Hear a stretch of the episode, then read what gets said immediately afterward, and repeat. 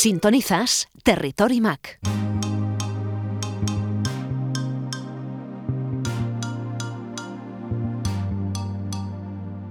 La cuestión de esta semana está relacionada con encontrar un almacenamiento alternativo para el iPad. Con nosotros, Uriol del Barrio, ingeniero informático y desarrollador de software. Conectamos con Barcelona. Uriol, bienvenido a Territory Mac. Hola Jauma, muchas gracias. Carmen Mesa, desde Valencia, dice, tengo un iPad y se me está quedando corto de almacenamiento. Y sí, has adivinado, es por las fotos. Me gustaría liberar espacio.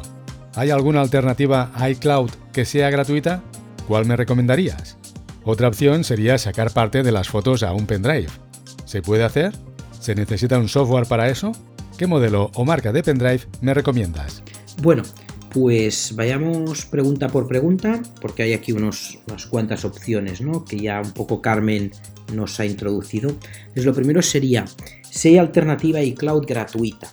Bueno, lo bueno de iCloud es que está muy bien integrado con iPhone, Apple y Mac es una gran herramienta. Yo, por ejemplo, estoy pagando el servicio pues para tener más espacio en la nube y además a mí me, es muy muy ágil porque sincroniza muy bien pues mi iPhone con mi Mac, especialmente para las fotos y bueno, para mí es súper cómodo, ¿no? Y también porque si tienes pues una cuenta familiar, pues además lo puedes compartir con la familia, puedes usar la misma cuenta, solo pagar eh, la cuenta familiar y bueno, facilita mucho ¿no? la transferencia incluso pues, de información entre distintas personas de la cuenta familiar.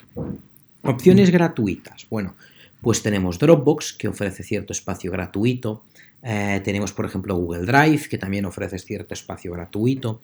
Eh, creo que hay alguna cosa en Amazon, eh, que también tienen su, servicio de, de, Fotos Cloud. Pero bueno, en cualquier caso, los tres o los, todos los que podamos encontrar, pues la verdad eh, que siempre tienen ciertas limitaciones, ¿no? Eh, limitaciones sobre todo en espacio, ¿no? Cuál espacio puedo ocupar y sobre todo eh, limitan mucho el, número o el tamaño de algunos de los archivos que, que, puedo llegar a subir. Entonces, en general, si tengo fotos, no sería esto un problema, sería sobre todo porque van a limitar el espacio y en poco tiempo pues voy a volver a estar con el mismo problema voy a volver a, tener las fotos eh, saturadas en los servicios cloud. Lo que hay que tener en cuenta también es que muchas veces estos servicios cloud nos duplican las fotos eh, en nuestro dispositivo, las sincronizan, ¿no? Entonces, muchas veces lo que tengo yo en mi dispositivo está también en cloud y están sincronizadas, por lo tanto lo tengo en los dos sitios y eso no siempre me quita espacio de mi, de mi consumo ¿no? en mi disco duro, no siempre me reduce el, espacio que necesito, sino que tengo que hacer además una buena gestión. ¿no? Tengo que decidir cuáles sincronizo realmente y cuáles no. Puedo decidir cuáles de estos archivos los tengo solo en iCloud o en Google Drive o en Dropbox y cuáles de ellos pues los tengo solo en local. Haciendo esto también voy a ganar un poco o bastante. Entonces yo diría, gratuitas, tenemos estas eh, tres opciones, tenemos lo que ofrece iCloud por defecto, luego tenemos la opción de irnos a otros, eh, a otros sitios como puede ser Google Drive o Dropbox, que también lo tienen, funciona muy bien, se integra muy bien con ellos, no tan bien como iCloud por supuesto, y sobre todo yo creo que al final en cualquiera de ellos hacer una buena gestión, ¿no? Decir qué es lo que tengo en mi dispositivo y qué no. Esto me ayudará pues a, reducir el espacio eh, ocupado en, el iPad en este caso. ¿no? Y Uriol, ¿qué otras opciones tenemos? Pues bueno, podríamos sacar los, las fotografías en un dispositivo externo, como comenta Carmen, en un eh, pendrive o en un disco duro externo de SSD, estado sólido. ¿Cómo se puede hacer? Bueno, existen varias opciones. Una cosa que permite los últimos iPads es eh, mediante un adaptador que yo conecto eh, en, el, iPad, pues me ofrece USB donde puedo enchufar pues un, dispositivo, ¿no? en este caso un disco externo USB. Existen varias opciones ¿no? de discos.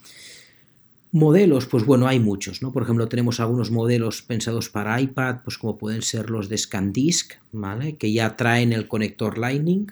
Esto es perfecto porque simplemente con el pendrive directamente ya lo puedo enchufar, no necesito el adaptador.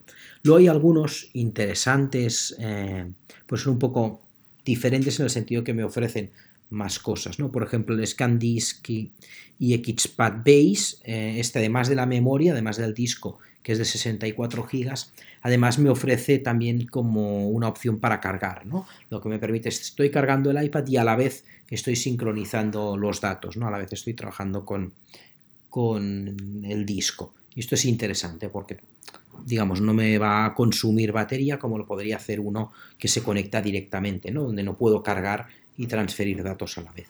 Y luego, por ejemplo, hay otras opciones muy interesantes, como alguna que hay aquí de eh, Western Digital, como el My Passport Wireless, que lo que me permite es, en lugar de utilizar eh, USB o un adaptador Lightning, directamente lo que hago es conectarme por Wi-Fi a este disco duro. Y esto es súper interesante porque no necesito ningún conector, lo puedo usar desde varios dispositivos a la vez, puedo sincronizar muy fácilmente, pero obviamente como es vía Wi-Fi, eh, lo que pasará es que la transferencia de datos es más lenta. Esto es un aspecto importante. Si busco velocidad, si busco transferir muchas fotos, siempre es mejor por USB eh, y un adaptador Lightning o directamente por Lightning, como es el caso del, del disco o ScanDisk. Si no, pues por Wi-Fi es una opción muy interesante, pero hay que tener en cuenta que tardará más tiempo, gastaré más eh, batería del dispositivo, en este caso del iPad, y bueno, mm, tardará más ¿no? en realizarse la transferencia de, ficheros. Entonces sí que es verdad que, hay, que los puedo gestionar directamente desde la opción de gestión de archivos del iPad. También hay algunos que traen sus aplicaciones eh, que nos ayudan pues, a gestionar mejor nuestras fotos y nuestros datos, pues que siempre es interesante y tiene su plus. Uriol, repasamos sintéticamente las opciones de almacenamiento alternativo para el iPad. Bueno, así resumiendo un poco para Carmen, diría si buscas otros servicios, eh, pues tenemos Google Drive, Dropbox, por ejemplo, que funciona bastante bien con iOS. Podemos optar también para aumentar el plan de iCloud, que está muy bien integrado y que tiene unos precios bastante razonables y competitivos.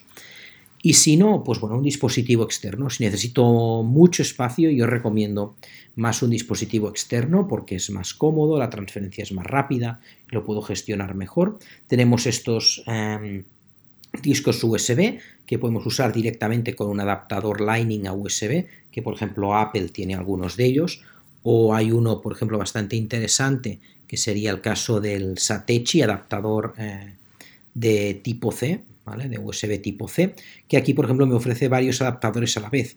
Me ofrece un adaptador pues, para, por ejemplo, poner un USB eh, de datos, pero también pues, para poder conectar un jack de audio o incluso pues, para poder conectar eh, otros dispositivos como podría ser un disco, ¿no? un disco USB-C, por ejemplo, o una salida HDMI. Da un poquito más de posibilidades. es un adaptador bastante interesante por las posibilidades que ofrece.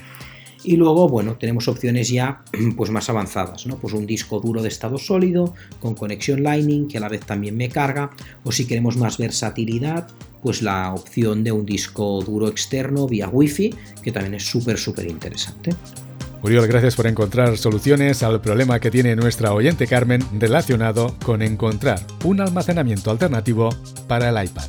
Muchas gracias, Jaume, y un saludo a todos los oyentes. Anímate y escribe ahora mismo a nuestra dirección de correo electrónico. Redacción arroba territorymac.com Suscríbete gratuitamente al podcast de Territory Mac y escúchanos cuando y donde tú quieras.